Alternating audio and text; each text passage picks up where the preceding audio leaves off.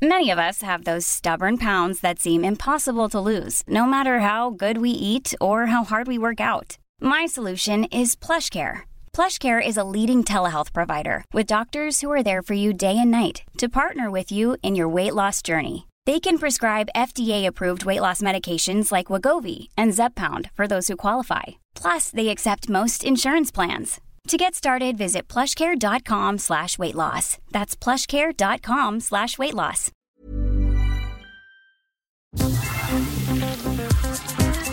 Eilmeldung. Der Newsflash mit Ari Gosch. Das halte ich auch für, eine, für einen wirklich fatalen Fehler, dieses Datum in den Raum zu stellen und dann die Priorisierung aufgeben zu wollen. Weil äh, jetzt natürlich alle Leute sagen, super, spätestens dann hole ich mir die Impfung. Und mhm. auch wenn Herr Spahn sicherlich deutlich gesagt hat, es wird nicht am 7. Juni jeder geimpft werden, ist aber auch das ja ein absoluter Minimalkonsens. Nein, auch nicht am 8., 9., 10. Juni, ja, auch nicht am 7. Juli. Und trotzdem hat er dieses Signal gesetzt und damit ja im Grunde Grunde auch, ne, wie Frau Büchs das so schön sagt, ein Windhundrennen eröffnet. Ja, dass jeder jetzt meint, ich kann. Denn jetzt sind wir alle gleich und jetzt müssen wir uns nur noch um diesen Impfstoff rangeln. Und das finde ich vor dem Hintergrund, dass wir so viele Menschen noch in, Priori in dieser Priorisierungsgruppe 3 haben, die nicht geimpft sind und auch noch nicht mal ein Angebot haben, wirklich desaströs. Die Journalistin Christina Berndt in der ZDF-Talkshow Markus Lanz zur Ankündigung von Bundesgesundheitsminister Spahn, die Impfpriorisierung am 7. Juni aufzuheben. Staunenswert ist ja immer wieder der Einfallsreichtum der in diesem unserem Lande zurzeit Regierenden, in dieser Pandemie zielsicher die unfassbarsten Fehlentscheidungen zu treffen. Hat die bereits für kommenden Montag geplante Freigabe der Priorisierung vielleicht damit zu tun, eine massenweise Impfung der AthletInnen und ihrer jeweiligen Stäbe für die Olympischen Spiele zu rechtfertigen, die im austragenden Japan ohnehin von über 80 Prozent der Bevölkerung abgelehnt und aus Pandemiegründen nur von Einheimischen besucht werden können?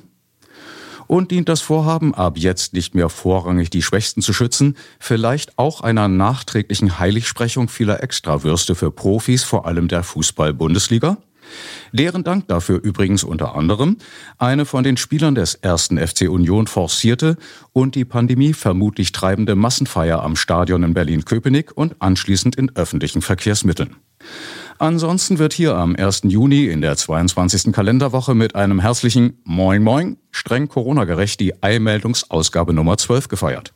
Leider wurde in Folge 11 vor zwei Wochen nicht auf die Pfingstpause hingewiesen. Die Redaktion bittet um Vergebung. Newsflash aktuell.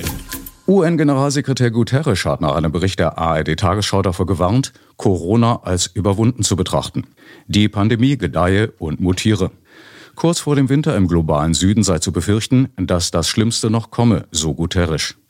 Im ZDF erklärte der Wissenschaftsjournalist Ranga Yogeshwar, der Glaube, das Virus sei endlich überwunden, bilde den Nährboden für neue gefährliche Mutationen. Wir werden alternativlos etwas schaffen müssen und das ist die gesamte Welt zu unterstützen bei der Impfung, denn nur wenn das Virus weltweit eben nicht mehr weiter grassiert, werden auch die Möglichkeiten dramatisch reduziert, dass es neue Varianten gibt. Also nur bei uns ähm, zu gucken, ist einfach zu kurz geguckt. Auch in den Niederlanden hat laut ARD Nachtmagazin ein Gericht Klimaschutz als Menschenrecht anerkannt. Der verurteilte Mineralölkonzern Shell hatte zuvor erklärt, Klimaschutzmaßnahmen gingen nur Staaten etwas an. Donald Pauls von der mitklagenden Umweltschutzorganisation Milieu Defensi wies auf die grundsätzliche Bedeutung des Urteils hin. Zum ersten Mal in der Geschichte hat ein Richter entschieden, dass ein großer Umweltverschmutzer aufhören muss, das Klima gefährlich zu verändern. Dies ist ein enormer Sieg für das Klima, die Kläger und die Millionen Menschen überall auf der Welt, die durch den Klimawandel bedroht sind die eh, bedreigd worden door gevaarlijke klimaatverandering. Firmen wie Vorwerk erlauben laut dem Magazin ZDF Zoom vertraglich gebundenen Firmen nicht, oft benötigte Ersatzteile auch an freie Reparaturbetriebe zu verkaufen. So würden Reparaturen viel zu teuer und damit unattraktiv oder sogar unmöglich gemacht. Professor Tobias Brönnecke vom Zentrum Verbraucherforschung der Universität Pforzheim erklärte, würde der EU-Plan zum Recht auf Reparatur umgesetzt, würden sich sehr viele für nachhaltigere Produkte entscheiden wenn sie denn wüssten, was nachhaltiger ist. Das steht aber auf den Produkten nicht drauf. Also ich denke, dass die Angabe der Lebensdauer bei vielen Produkten äh, tatsächlich äh, die Käufer bewegen wird, längerlebige Produkte äh, zu kaufen. Die Hersteller testen die Lebensdauer ihrer Produkte ohnehin. Ich würde vorschlagen, äh, dass die Gewährleistungsfristen an die erwartbare Lebensdauer von Produkten gekoppelt werden. Dann könnten Mängel wesentlich länger reklamiert werden. Prima Klima. Maja Göpel, Autorin des Buches Unsere Welt neu denken, spekuliert in der ZDF-Talkshow Maybrit Illner über Autofreiheit. Wie toll könnten denn beispielsweise unsere Städte aussehen, wenn da nicht nur Parkplätze eigentlich wären? Von oben Ausländer, äh, aus, äh, Außerirdische, wenn die hoch runtergucken, haben wir den Eindruck, was haben denn die Menschen eigentlich hier gemacht? Die haben ja lauter Parkplätze gebaut mit lauter Verbindungen dazwischen und irgendwo noch ein paar Häuser zwischengesprenkelt. Und das ist dann, wo Menschen sich aufhalten sollen. Also da kann ich doch viel kreativer mal drüber nachdenken, was eine räumliche Gestaltung der Zukunft ist. Und dann ist ein Mobilitätssystem und eine Stadtplanung mit Sicherheit nicht mehr das, was heute ist. Mhm. Und ich finde das total großartig mit Ingenieuren, Ingenieuren. Ich bin jetzt bei der TU München, im äh, Trustee Board, einfach zu sehen, wenn Sie mit den Ingenieuren nämlich reden, wie die, wenn Sie die Aufgabe sagen, ein Mobilitätssystem der Zukunft, was individuell funktioniert, sicher ist, ja. spontan funktioniert und zugänglich ist. Klar, neue, und hätten Ihnen das Stadt. als Aufgabe gegeben, ja. dann hätten die mit Sicherheit nicht gesagt, ich glaube, die beste Lösung ist Parkplätze ganz viele einzelne Blechkisten, die 95 Prozent ihrer Zeit rumstehen. Da gäbe es eine Lösung. Bereits vor einigen Jahren entwickelt, aber im mehrwertorientierten Kapitalismus offenbar eher störend. Das Verkehrssystem der Zukunft namens RailCap, das das vorhandene Schienensystem mit nutzen könnte. Der Probebetrieb an der Universität Paderborn lief nach Angaben der Beteiligten ohne Probleme. Mit kleinen, autonom fahrenden Kabinen könnten Personen und Güter sowohl im Nah- als auch im Fernverkehr ohne Zwischenstopp transportiert werden. Auf Hauptstrecken würden die Railcaps automatisch zu Konvois zusammengestellt. Diese könnten selbst bei hohen Geschwindigkeiten um 160 Stundenkilometer gebildet und aufgelöst werden, damit speziellen Weichen ein Abbiegen oder geradeausfahren zu jeder Zeit möglich sei. Das führe zu hohen Durchschnittstempos bei vergleichsweise mäßigen Spitzengeschwindigkeiten. Dieses Projekt, das die Vorteile von Individual- und öffentlichem Nah- und Fernverkehr nutzt, lief wohl zu problemlos. Es wurde 2016 eingestellt mit der Begründung, die gesteckten Forschungsziele mit dem Nachweis der technischen Machbarkeit seien erreicht worden. Es lassen sich keine Hinweise auf eine Weiterentwicklung nach 2016 finden. So wird wohl ein europäisches Verbundsystem in dem mit einem Sechssitzer direkt von Hamburg-Wandsbek-Markt nach Paris Centre Pompidou ohne Umsteigen gefahren werden kann, noch länger ein zwar machbarer, aber offenbar nicht erwünschter Traum bleiben. Corona ohne Ende. Die Zeitjournalistin Anna Meyer warnt bei Hart aber fair in der ARD davor, im Sommer bei den Menschen die nötige Vernunft bei der Vorsicht vor Corona einfach vorauszusetzen was der Herr Moderator nicht dulden kann und sie mansplainend unhöflich unterbricht. Es hat immer noch ähm, so, einen, so einen Anschein von, naja, das ist vielleicht nicht das, worüber wir sprechen sollten, weil es erstmal andere Prioritäten gibt. Also manche Leute wissen noch gar nicht, wann sie geimpft werden. Die denken, auch ja, vielleicht im Dezember irgendwann. Und währenddessen reden wir über Urlaub. Lassen Sie uns doch über niedrige Inzidenzen reden. Ne? Also weil niedrige Inzidenzen würden Freiheit für alle bedeuten. Ähm, und da sind wir aber noch lange nicht weil äh, jetzt natürlich auch so ein Jojo-Effekt eintritt. Also je mehr die Bevölkerung denkt, anders als äh, Ostern, alles wird wieder gut, die Leute werden jetzt alle geimpft, desto ähm, desto naja, verantwortungsloser verhalten sich. Also alle. Frau Mayer, Sie bleiben im Sommer zu Hause, Sie fahren nicht weg, ja. Sie äh, gehen auch nicht mehr ins Büro. Er schlage ihr vor, doch fünf Monate zu Hause zu bleiben. Sie habe nun als Vernunftmensch gesprochen und er frage sie jetzt als Bauchmensch, was sagt dann die 28-jährige junge Frau? Ähnliches wird von Männern meist so nicht erwartet, geschenkt.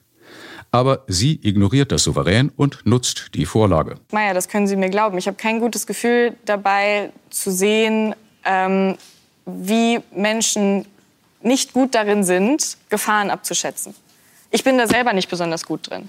Ähm, ich habe das neulich noch zu einem Kollegen gesagt. Ich habe äh, immer das Gefühl gehabt, ja Mensch, jetzt ist das passiert und jetzt habe ich das gemacht und jetzt war ich an Weihnachten zu Hause und ich bin immer noch nicht krank. Dann kann ich ja jetzt eigentlich machen, was ich will. Aber so ist es natürlich nicht. Wenn man vernünftig drüber nachdenkt, dann ist es nicht so. Dann steckt man sich früher oder später an oder man wird geimpft. Die eine Covid-Schwerpunktpraxis in Berlin-Neukölln leitende Hausärztin Sibylle Katzenstein erklärt bei Maybrit Illner im ZDF, vor den Kindern sollten erst einmal alle Alten und Menschen mit Vorerkrankungen wirklich durchgeimpft sein. Ich habe gerade von einer Abfrage des Gesundheitsamts Neukölln gehört. Die haben 200 Leute abgefragt über die Quartiersmanager. Von diesen, also über 80-Jährigen sind 40 Prozent noch gar nicht geimpft, der Leute, die zu Hause leben. Also ich denke, man muss jetzt sich erstmal Gedanken machen, wie man Menschen erreicht, die noch nicht geimpft wurden und die noch ein 40 Prozent. Das war genau. Das war eine Abfrage von 200 Menschen. Ja. Ähm, das ist natürlich nur eine kleine Stichprobe, aber es gibt noch viele Menschen, die zu Hause sitzen und auch bei, in meiner Praxis kommen immer mal wieder ja. ähm, über 80-Jährige, die noch nicht geimpft sind. National nicht egal. Die schon am Anfang zu Wort gekommene Journalistin Christina Berndt von der Süddeutschen Zeitung weist im ZDF auf die Schulen hin, die die MinisterpräsidentInnen mantraartig eigentlich als letzte schließen und als erste wieder öffnen wollten. Ich freue mich auch und manchmal erschrecke ich mich richtig und wundere mich über so ein offenes Café und denke so, mein Gott, wie großartig, dass das jetzt wieder geht und wir uns äh, doch dem Ende der mhm. dritten Welle hier nähern. Aber was eben nicht offen ist, sind die Schulen. Und wir hören ja diese Berichte, wie schlecht es den Kindern geht. Also ich sehe es auch an meinen eigenen, dass die leiden unter diesem nicht enden wollenden Lockdown. Die Kinder, die brauchen die Schulen und meine noch am wenigsten. Ja, da gibt es ja ganz andere Kinder, die eben zu Hause auch nicht die Förderung haben, wo vielleicht Gewalt zu Hause ist, die einfach in die Schule müssen. Und es ist trotzdem so, dass das eben hm. bislang kaum stattfindet. Dabei hm. sind ja ja Schulen auch viel sicherer geworden. Also, und trotzdem zögert man so, die aufzumachen. Dafür dürfen aber die Rentner nach Mallorca und den Cappuccino trinken. Und alles ist wieder möglich, nur die Kinder dürfen. Wobei anzumerken wäre, dass Ihre Aussage, die Schulen wären sicher, leider nicht ganz richtig ist. Denn was Lehrerinnenverbände, Schülerinnen und Elternvertretungen teils in den Wahnsinn treibt, es gibt noch immer zu wenige und oft nicht verpflichtende Tests. Selbstgespendete Luftreiniger werden nicht aufgestellt. Die Impfung der Lehrkräfte geht nur schleppend voran. Möglicher Unterricht im Freien wird nicht angeboten und so weiter.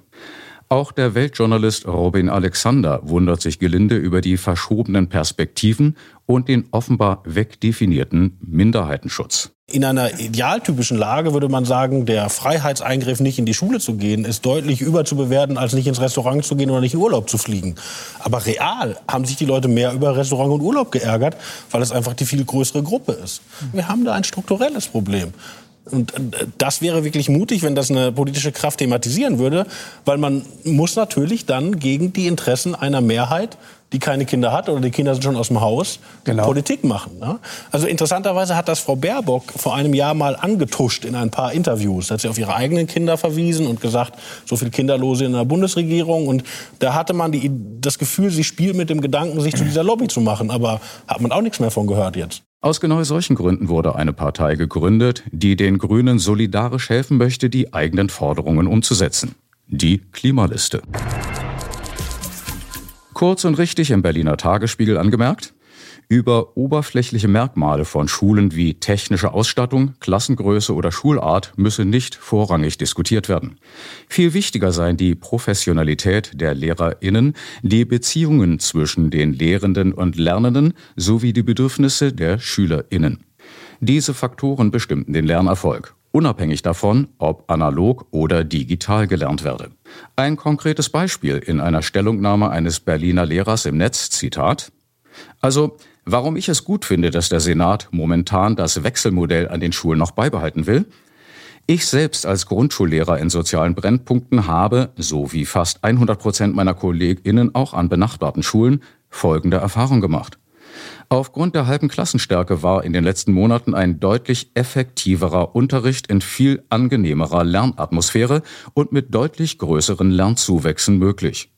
Der Ausfall von der Hälfte der Unterrichtsstunden wurde dadurch überwiegend ausgeglichen. Weniger Unterrichtsstunden in deutlich kleineren Lerngruppen führt zu einem größeren Lernerfolg. Diese Erfahrungen sollten unbedingt in die Nach-Corona-Zeit übertragen werden. Ende Zitat Grundschullehrer. Über den Tellerrand. Der Psychologe und Extremismusexperte Ahmad Mansour erklärt im ZDF den Unterschied zwischen legitimer Kritik an der Politik Israels und Antisemitismus. Er sehe vor allem Nachholbedarf im Bildungssystem, so Mansour. Da, wo dieses Land in ihrer Existenz in Frage gestellt, dämonisiert, mit doppelter Standard äh, sozusagen begegnet wird, ist das keine, äh, keine legitime Israel-Kritik, die ich auch teile teilweise. Also ich bin selber Israeli und ich bin mit der Politik Israel nicht einverstanden, aber ich sehe natürlich auch auf die andere Seite eine Terrororganisation. Ich kann natürlich das Existenz Israel und will das Existenz Israel nicht in Frage stellen, aber wenn man in Berlin auf eine Demo auch dazu ruft, Tel Aviv zu bombardieren, dann kann man nicht von einer legitimen Israel-Kritik sprechen. Wenn ich unbedingt meine Identität äh, auf Abgrenzung und Hass aufbauen will, wie manche leider auch das tun, dann ist Israel und vor allem Jude ein Feindbild und das führt zu antisemitischen Einstellungen. Wenn ich aber bereit bin, auf Begegnungen zu gehen und meine Identität als eine mehrdimensionale äh, äh, Angelegenheit, ich kann Deutscher, ich kann Israeli, ich kann Araber, ich kann Moslem in ein Person sein, dann führt das nicht zu äh, äh Radikalität und nicht zu zu antisemitischen Einstellungen. Er sehe vor allem Nachholbedarf im Bildungssystem, so Mansour. Die meisten Menschen, die auf der Straße gegangen sind, haben sich ja vorher in sozialen Medien äh, äh, informiert, emotionalisiert und instrumentalisieren lassen. Da brauchen wir starke Rechtsstaatlichkeit, die zeigt, dass das nicht toleriert äh, wird in Deutschland. Geschichte knallhart. Am 4. November 2011 log die rechte Terrorgruppe NSU auf, berichtet das Monatsmagazin konkret. In den Tagen und Wochen danach hätten sich derart systematische Fehlleistungen der Ermittlungsbehörden in all den Jahren davor offenbart, dass nur gesagt werden könne, der Ausdruck Freund und Helfer für die Polizei treffe das Ganze sehr gut. Aus Sicht des NSU. Nach jedem der zehn zwischen 2000 und 2007 verübten Morde konnten laut konkret die Mörder die Nacharbeit der Behörden feiern. Zitat man ermittelte konsequent und unbeirrt von aller Evidenz der Indizien in die falsche Richtung, verdächtigte die Hinterbliebenen, also Personen nicht deutscher Abstammung. Das gelang den Beamten sogar noch, als das Mordopfer deutscher Abstammung war, bei der Polizistin Michelle Kiesewetter. Da nahmen sie zufällig in der Nähe des Tatorts anwesende Roma ins Visier. Das NSU-Trio und seine bis heute unbehelligten Helfershelfer hatten nach jedem Mord und jedem Bombenanschlag doppelten Grund, die Sektkorken knallen zu lassen. Erstens den Triumph der Tat selbst, zweitens die Ermittlungen der Kriminalpolizei. Die Sau durchs Dorf. Kommentar auf Heiner Lauterbachs Seite in einem asozialen Medium. Das muss diese berühmte Schauspielerironie sein, von der jetzt alle reden.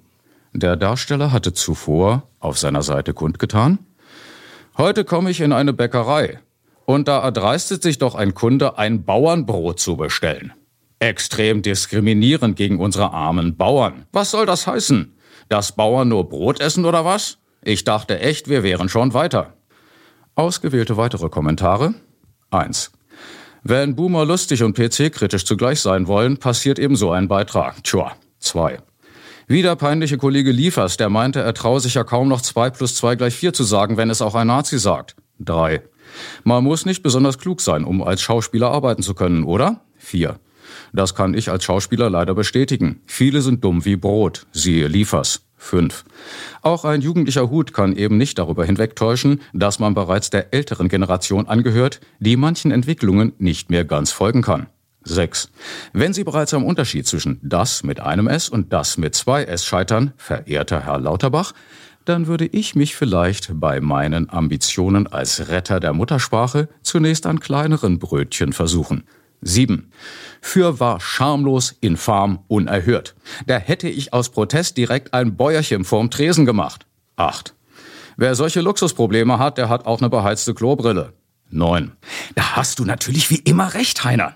Ich esse allerdings viel lieber das mittelmäßiger Schauspielerbrot. Es ist billig, extrem regional und auch oft das letzte im Regal. Einfach lecker.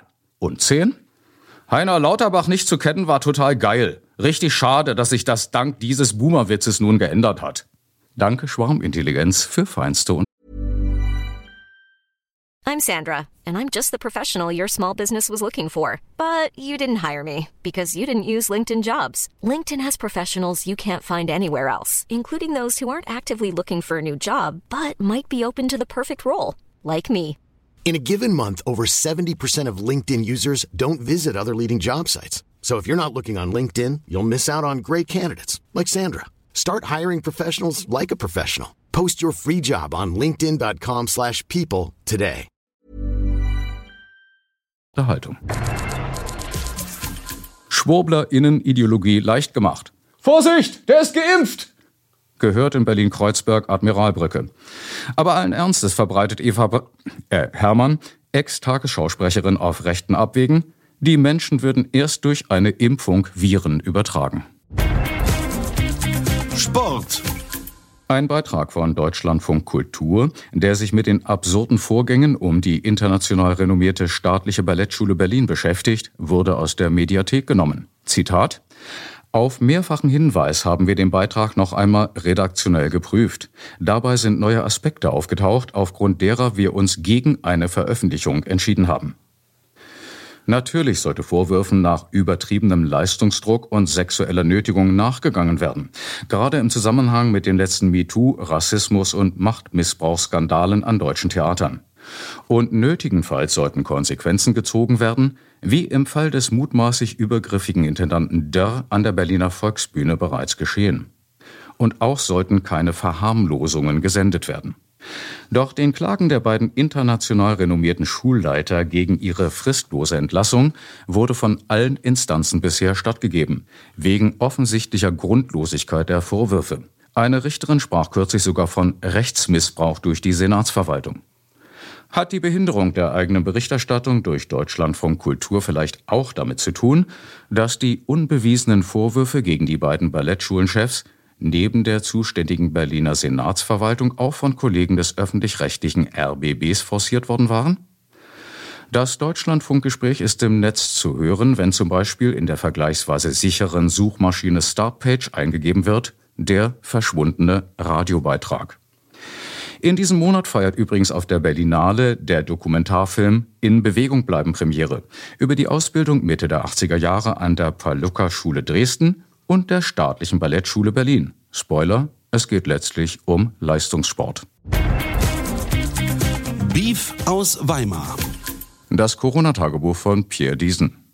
Nürnberg, Donnerstag, 20. Mai 2021. Ich sitze in Nürnberg im Dauerregen und in Weimar haben sie heute die Biergärten geöffnet. Die fangen einfach ohne mich an zu saufen. Ohne Test, ohne Maske und fast ohne Regen. Die Geschäfte dürfen auch wieder aufmachen. Unübersichtlich ist die Lage an den Weimarer Schulen. Die eine macht Präsenzunterricht, die andere nicht. Familienministerin Franziska Giffey ist zurückgetreten, weil sie bei ihrer Doktorarbeit geschummelt hat.